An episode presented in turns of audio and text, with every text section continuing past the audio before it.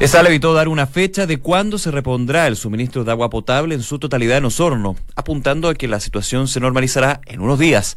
Las autoridades, en tanto, endurecen las críticas contra la sanitaria.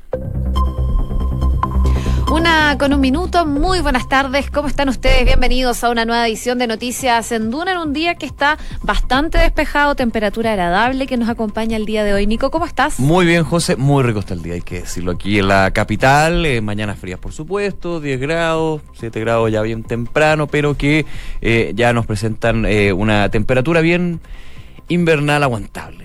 Es el concepto que yo uso, invernal aguantable. Sí, totalmente. La lata es que no se prevén precipitaciones. No, y el aire está, está pésimo. Está pésimo, pésimo. Oye, de hecho, a, propósito de aire en la capital, tiene mucho que ver eh, la preocupación por el virus sincicial. El día de ayer eh, se decretó alerta sanitaria, de hecho, en la región metropolitana por el pic que ya se está presentando de el virus respiratorio sincicial. Lo sumo a lo que estábamos conversando de que la calidad del aire no ayuda para nada, el frío también son algunos elementos. Así que a preocuparse y tener cuidado especialmente con los niños y adultos mayores por este virus, porque al resto, si te toca, tienes que asumirlo nomás.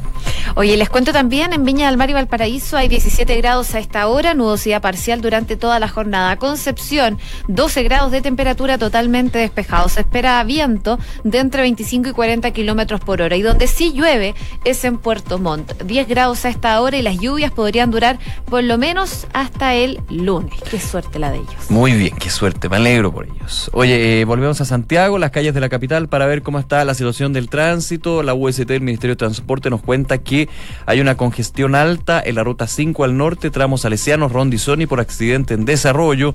También un choque por alcance en... Eh, lo mismo acá, aquí, precaución, una persona fue atropellada en calle Segunda Transversal al norte, a la altura de Américo Vespucio, un procedimiento de emergencia en el lugar en la comuna de Maipú, y eh, también hace un rato reducción de pistas en Américo Vespucio hacia el norte entre Príncipe de Gales y Francisco Bilbao por trabajos de autopista Américo Vespucio Oriente, la tan conocida ABO aquí en la Comuna de la Reina, así que ojo con esa reducción de pistas, de hecho veo que de tres solamente hay dos pistas, así que puede estar un poquito más lento el tránsito. También eh, dos vehículos que hace alrededor de 40 minutos eh, colisionaron en la Avenida Las Condes en dirección al oriente, altura Miguel Ángel Bonarotti, en Los Barbechos, procedimiento de emergencia en el lugar, algunos de los puntos que menciona la OST en su cuenta de Twitter con respecto al tránsito en la capital a esta hora cuando son las una de la tarde con tres minutos.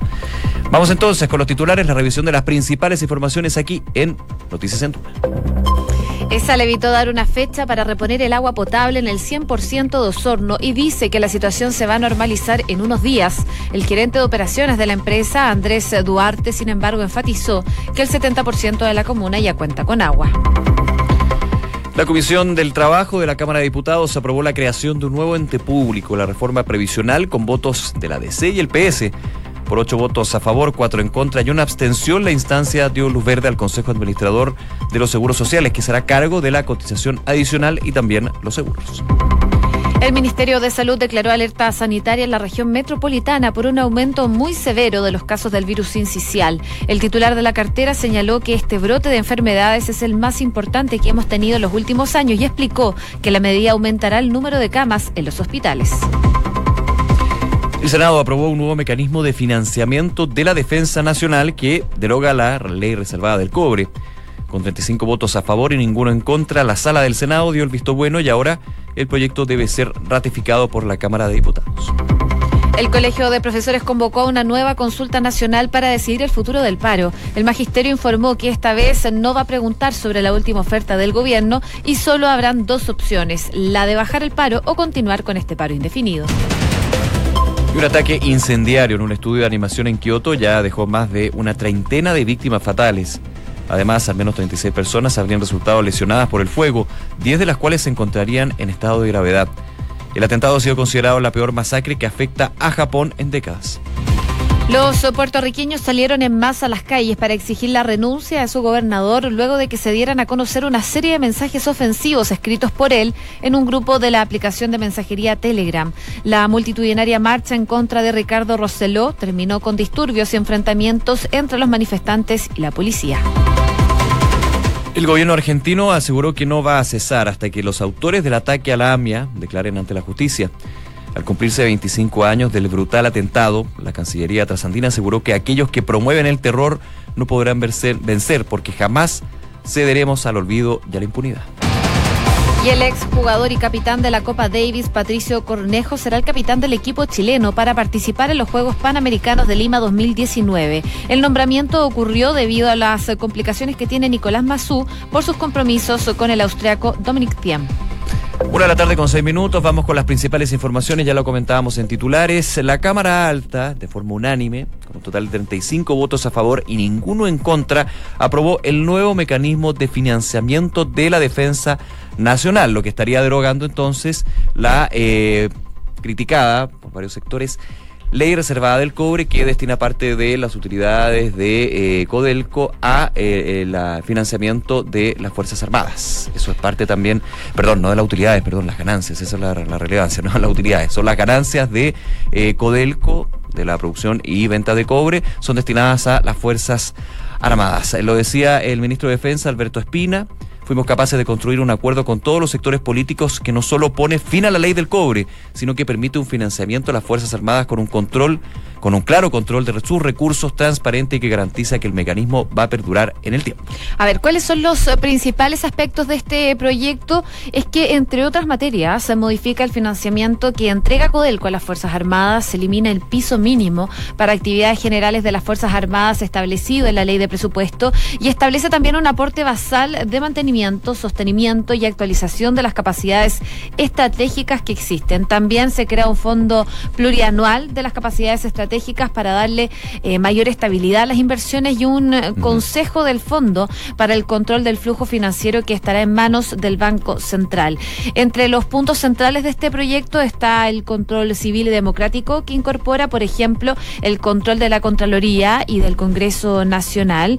Y, eh, por ejemplo, el día de ayer mencionaba Isabel Allende al argumentar su voto respecto de este proyecto, destacó que la propuesta original fue perfeccionada en la mesa de trabajo con el gobierno. Recordemos que esta es una propuesta que se había hecho hace mucho tiempo por parte de la concertación y que se vota entonces favorablemente el día de ayer. Lo que dice la senadora socialista Isabel Allende es que el fondo plurianual tuvo modificaciones adecuadas generando un aporte basal significativo. También dice aplaudimos la creación del Consejo porque inicialmente iba a quedar la decisión de las compras en pocas manos.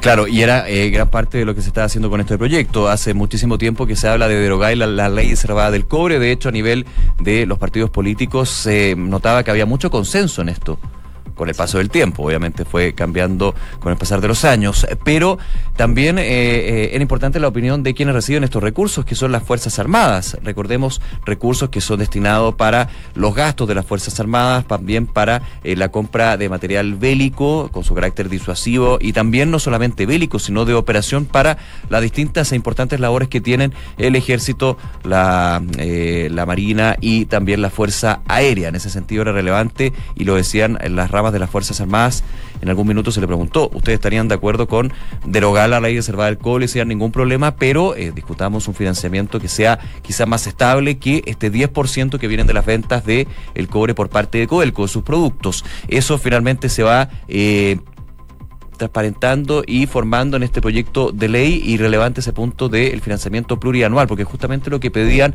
las distintas ramas de las Fuerzas Armadas, que hubiera una estabilidad, pero que no se recortaran los costos. Hubo crítica, obviamente, de algunos sectores que señalaban eh, que era necesario también reducir y revisar lo que son los eh, ingresos que por esta vía y el financiamiento que llegan a las Fuerzas Armadas. Obviamente esto empapado con los hechos de irregularidades que hemos conocido, por ejemplo, en el ejército. Eso evidentemente es un, es un elemento que eh, le va entregando más pimienta a la discusión. Pero lo concreto ya pasa al Senado, vuelve a la Cámara, va a la Cámara de Diputados, donde evidentemente si no se llega a esta unanimidad, es un quórum bastante alto que necesita derogar una ley como es la ley reservada del cobre, tendría que pasar a comisión mixta, pero eh, la visión que tiene el gobierno a través del ministro de Defensa Alberto Espina es que los acuerdos que se han desarrollado sobre ir eh, mejorando este proyecto de ley han sido bastante positivos y que nos muestran que podría finalmente hacerse este cambio que hace muchos años varios sectores se estaban pidiendo. Así es, así que en lo concreto, eh, ahora la Cámara de Diputados, como tú decías, tiene que conocer los cambios. De ser respaldada, la norma se transforma en ley. De lo contrario, va a tener que eh, conformarse una comisión mixta para zanjar las diferencias entre la Cámara de Diputados y el Senado. Así que vamos a ver qué pasa con eso.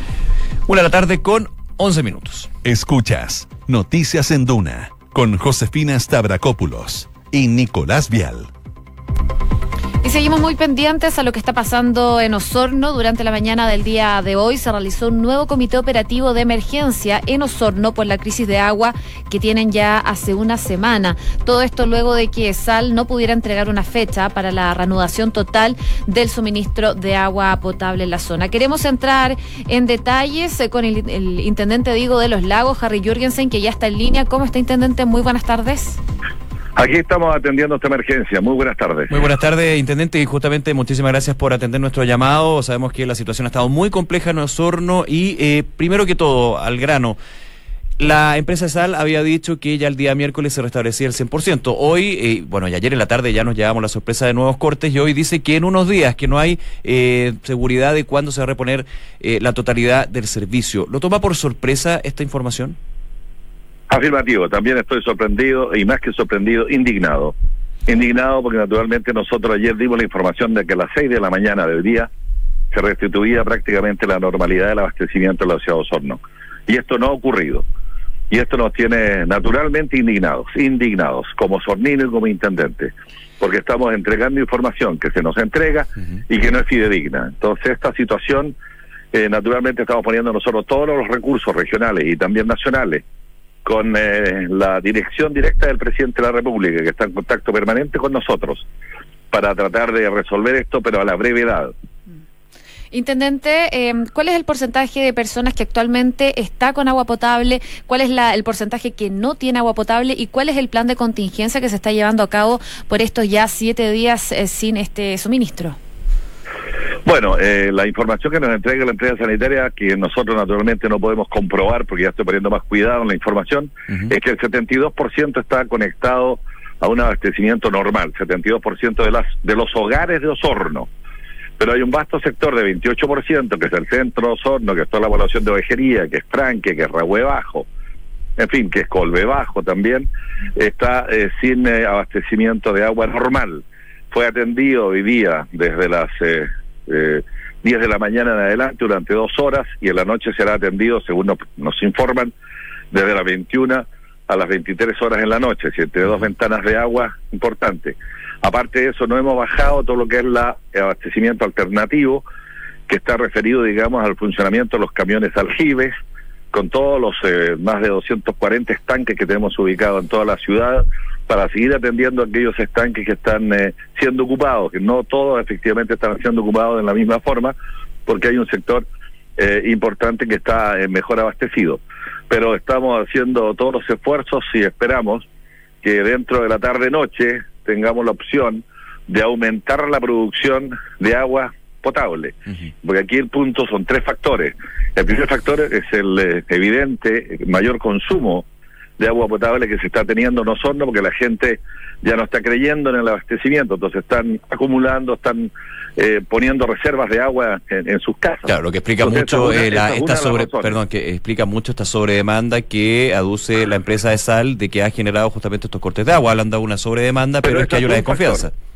pero ese es solo un factor. Sí. No, no es, no es, no es todo. Eso es un factor. El segundo factor es que efectivamente la producción de agua que comprometió el sal no se ha cumplido. Ese, ese es otro factor. Y eso es porque la, el proceso antes del filtrado de- del agua, que es el proceso que se le llama floco de encantación, no está ocurriendo en su totalidad. Hay un porcentaje alto que no está usándose la preetapa y por lo mismo se están colmatando todo lo que son los filtros porque está entrando el agua con menos decantación, más sucia y esto implica que la frecuencia de los Sí. retrolavados son mayores y hay una producción más baja de agua. Eso también hay que, hay que indicarlo y esa, esa sí que es responsabilidad absoluta también de la empresa sanitaria. Estamos conversando con el intendente de la región de los lagos, Harry Jurgensen, con respecto a la situación de Osorno. Me quedo con ese último punto y la indignación que usted señalaba, intendente. Eh, claro, se dice que la producción finalmente no es la que se había establecido en las últimas horas. Eh, ¿Mintió, podemos ya decirlo en concreto, mintió la empresa de sal con respecto a decir que la producción iba a llegar a un número y finalmente no se cumple y tenemos estos nuevos cortes? Yo creo que se puede estar usando ya, ya esa calificación, porque efectivamente ya, ya estamos eh, desorientados, porque estamos recibiendo informaciones parciales, hay una desinformación en este sentido y que nosotros no podemos compartir. A la gente hay que mantenerla informada, debidamente informada. Si tenemos una emergencia, ok, apliquemos un plan de emergencia, pero tengamos la información como corresponde. Si ayer yo mismo informé que el agua se da a las 6 de la mañana, yo hoy día tengo que decirme porque no ocurre, porque el cumplimiento del compromiso no está, entonces naturalmente que genera esta, esta, esta aplicación, digamos, de nuestra indignación. Aquí está el ministro Moreno con nosotros. Estamos trabajando a full desde muy temprano de la mañana y estamos esperando, digamos, que lleguen todos estos elementos que se necesitan para hacer eh, el, proceso de floco de cantación. Eh, ojalá que quede instalado en la noche y vamos a inspeccionar eso personalmente incluso para para, para lograr, digamos, eh, tener una información exacta para poder comunicar. Estamos conversando con el intendente de la región de los lagos, Harry Jürgensen. Eh, por último, nos queda poco tiempo, pero le quería preguntar si en este comité operativo de emergencias que se desarrolló esta mañana y que cuenta con diferentes autoridades, ¿no es cierto?, eh, si se han analizado ya las sanciones definitivas que se podrían aplicar a la empresa y de frente a lo mejor quitarle la concesión a ESAL. Usted me perdonará, pero nosotros estamos preocupados ahora, ahora que Osorno no tenga agua. Osorno no tiene que tener agua. Esto ya es insoportable intolerable. Entonces estamos preocupados de eso. Ahora, las faltas en que está ocurriendo la empresa sanitaria, esta es otra falta más. Incumplimiento, si nos dicen que a las seis de la mañana se abastece, es otra falta. Entonces se están acumulando distintas faltas y estas distintas faltas son las que después alguien tendrá que determinar para la aplicación de las multas correspondientes.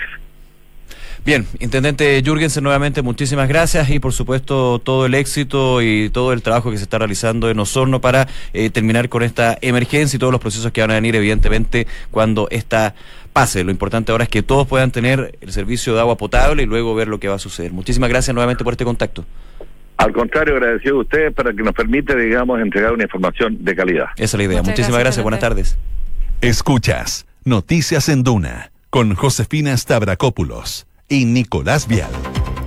Hoy revisemos lo que está pasando con la reforma previsional unos minutos porque mm. gracias a los votos de los diputados Gabriel Silver de la Democracia Cristiana y Gastón Saavedra del Partido Socialista, la Comisión de Trabajo de la Cámara finalmente aprobó la indicación del gobierno a la reforma de pensiones que crea este Consejo Administrador de los Seguros Sociales. Así entonces, por ocho votos a favor y cuatro en contra y una abstención, los parlamentarios de la instancia dieron el visto bueno al ente que reemplaza al Consejo Público autónomo que el Ejecutivo eh, había presentado con anterioridad para lograr la aprobación de esta idea de legislar de este proyecto. Y fíjate quién se abstuvo, el diputado Tucapel Jiménez, que lo comentábamos ayer, fue muy crítico de toda esta, eh, habló en, su minuto algunos parlamentarios de parafernalia, de eh, estrategia comunicacional, de anunciar a través de la prensa que ya había un acuerdo entre la DC, el PPD y el PS con el gobierno para destrabar la reforma previsional con respecto a las indicaciones. Ayer se comentaba de algunos parlamentarios, el diputado Monsalve, el diputado Jiménez, también la presidenta de la Comisión del Trabajo, que ellos no conocían las indicaciones, pero ya se estaba dando por hecho que el acuerdo estaba. Entonces, eso evidentemente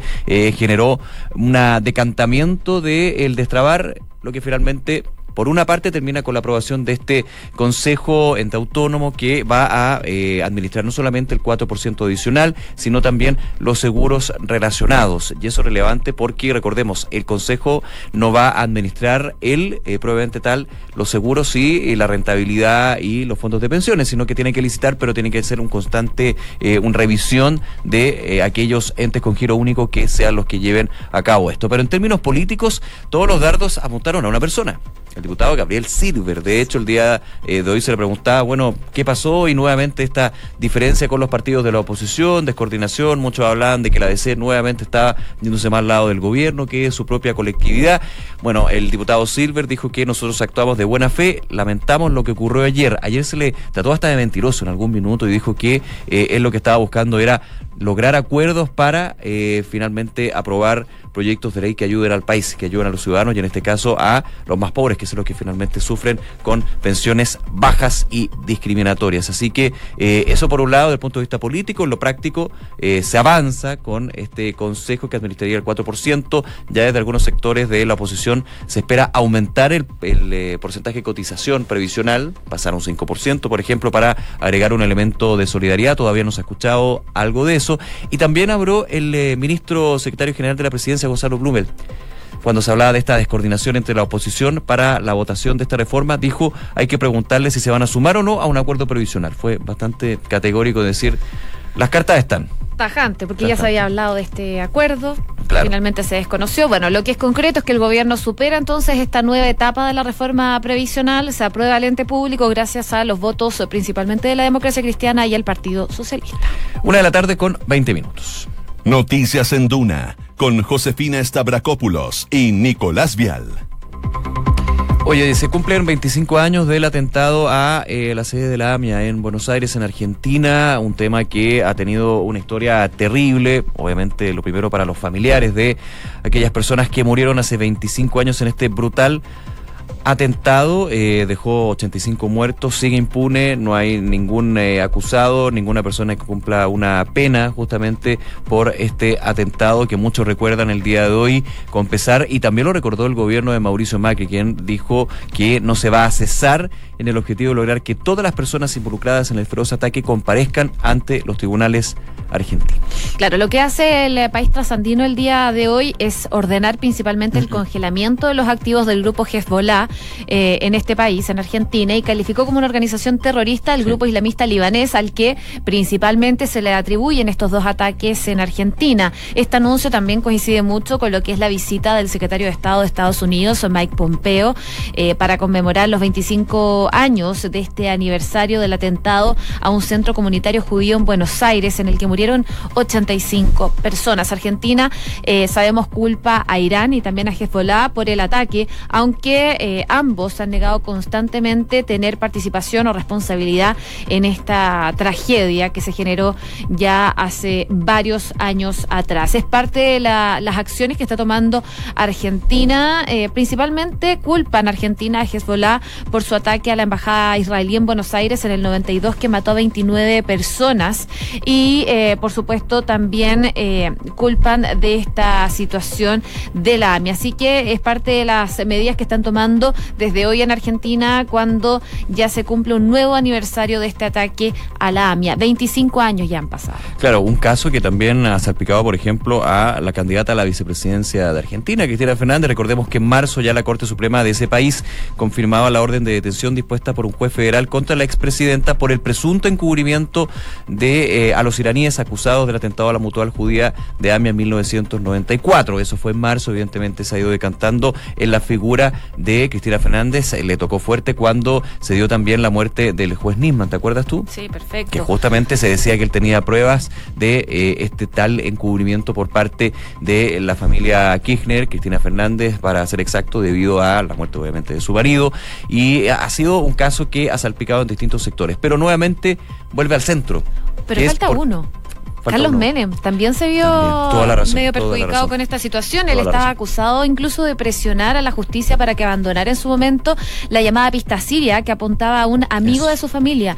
Y eh, no hace mucho tiempo, no recuerdo bien el año, este año, este año ah, en el verano, fue absuelto el presidente argentino, el expresidente argentino Carlos Menem, de este encubrimiento del atentado en la AMI. Así que se libera él, por lo menos Carlos Menem, de esta situación, pero Cristina Fernández todavía sigue envuelta un poco en esta tragedia. Claro, como otros otros eh, casos que están ahí eh, en, a la postre de la justicia argentina. Claro, y en ese sentido, eh, en ese contexto es bien interesante para abordarlo, porque el caso AMIA ha tenido varios ribetes, pero vuelve el día de hoy, creo yo, al centro, que finalmente, ¿por qué no hay ningún culpable de la muerte de 85 personas en esta sede de la mutual israelita en Buenos Aires hace 25 años? Las familias, de hecho, estaba viendo un par de videos donde se habla del olvido que aquí no hay nadie que esté cumpliendo una pena, ni siquiera una sanción debido a este atentado. Recordemos que el atentado a la AMIA ocurrió dos años después que otra bomba dejase 29 muertos y destrozara la Embajada de Israel en Buenos Aires, un hecho por el que tampoco hay condenas, así que se van sumando de alguna manera estos dos casos y eh, llama entonces a que el gobierno de Mauricio Macri nuevamente eh, refuerza la condena. Ahora, muchos argentinos se preguntan, ¿va a pasar algo distinto? ¿Habrá algo nuevo? ¿Habrá alguien que finalmente tenga que pagar por eh, la muerte de todas estas personas? Después de tantos años ve difícil, pero... Hay, hay, eh, hay, mucha desconfianza finalmente en esto y los familiares especialmente que han hecho eh, trabajo a través de los medios de comunicación, las redes sociales, No, no, no, ven que este tipo de eh, declaraciones pase más allá de lo políticamente correcto y eh, recordando lo que fue hace 25 años lo que sucedió en la sede de la AMIA. Una con 25, revisamos las principales noticias en los titulares. Esval evitó dar una fecha para reponer el agua potable en el 100% de Osorno y dice que la situación se va a normalizar en unos días. El gerente de operaciones de la empresa, Andrés Duarte, sin embargo, enfatizó que el 70% de la comuna ya cuenta con agua. En tanto, aquí en Duna, el intendente de la región de los lagos, Harry Jurgensen, dijo que están indignados con la información poco clara que ha entregado la empresa. La Comisión de Trabajo de la Cámara de Diputados aprobó la creación de un nuevo ente pública en la reforma previsional con votos de la ADC y el PS. Por ocho votos a favor y cuatro en contra y una abstención, la instancia dio luz verde al Consejo Administrador de los Seguros Sociales que se hará cargo de la cotización adicional. El Ministerio de Salud declaró alerta sanitaria en la región metropolitana por un aumento muy severo de los casos de virus incisional. El titular de la cartera señaló que este brote de enfermedades es el más importante que hemos tenido en los últimos años y explicó que la medida aumentará el número de camas en los hospitales. Un ataque incendiario en un estudio de animación en Kioto ya dejó más de una treintena de víctimas fatales. Además, al menos 36 personas habrían resultado lesionadas por el fuego, 10 de las cuales se encontrarían en estado de gravedad. El atentado ha sido considerado la peor masacre que afecta a Japón en décadas. El gobierno argentino aseguró que no cesará hasta que los autores del ataque a la AMIA declaren ante la justicia. Al cumplirse 25 años del brutal atentado, la Cancillería trasandina aseguró que aquellos que promueven el terror no podrán vencer, porque jamás cederemos al olvido y a la impunidad. Y en el deporte, el exjugador y capitán de la Copa David, Patricio Cornejo, será el capitán del equipo chileno que va a participar en los Juegos Panamericanos de Lima 2019. El nombramiento ocurrió debido a las complicaciones que tiene Nicolás Mazú por sus compromisos con el austriaco Dominic Thiem. Una de la tarde con 27 minutos. Les contamos que en Credit Corp Capital te dan acceso a una red exclusiva de oportunidades de inversión que satisface los objetivos de los clientes más exigentes. Son parte del grupo financiero Credit Corp, con más de un siglo de trayectoria en Latinoamérica y más de 30 años en Chile. Credit Corp Capital, excelencia en inversiones. Inmobiliaria Armas, empresa líder en la industria con más de 50 años de trayectoria, te invita a conocer e invertir en sus múltiples y atractivos proyectos inmobiliarios de alta plusvalía. Conoce más en iarmas.cl. El e-commerce está creciendo a pasos agigantados y Bodega San Francisco lo sabe muy bien, respaldando la gestión logística con las tarifas más convenientes del mercado. El arriendo de bodegas es tu mejor decisión. Conoce más en www.bsf.cl. Un Mercedes-Benz está esperando por ti. Con Vice puedes tenerlo de 3 a 24 cuotas sin interés con tu tarjeta de crédito Visa Banco Vice. Anda por tu Mercedes-Benz nuevo seminuevo a la red Kaufman de todo el país. Conoce los detalles en vice.cl. Banco Vice simple para ti. Una con 28. Gracias como siempre por acompañarnos en la revisión de las informaciones aquí en Noticias en Duna. Todos los contenidos a su disposición en duna.cl y los invitamos a seguir en nuestra sintonía porque en minutos ya viene una nueva edición de información privilegiada y luego la tercera PM. Que esté muy bien. Buenas tardes.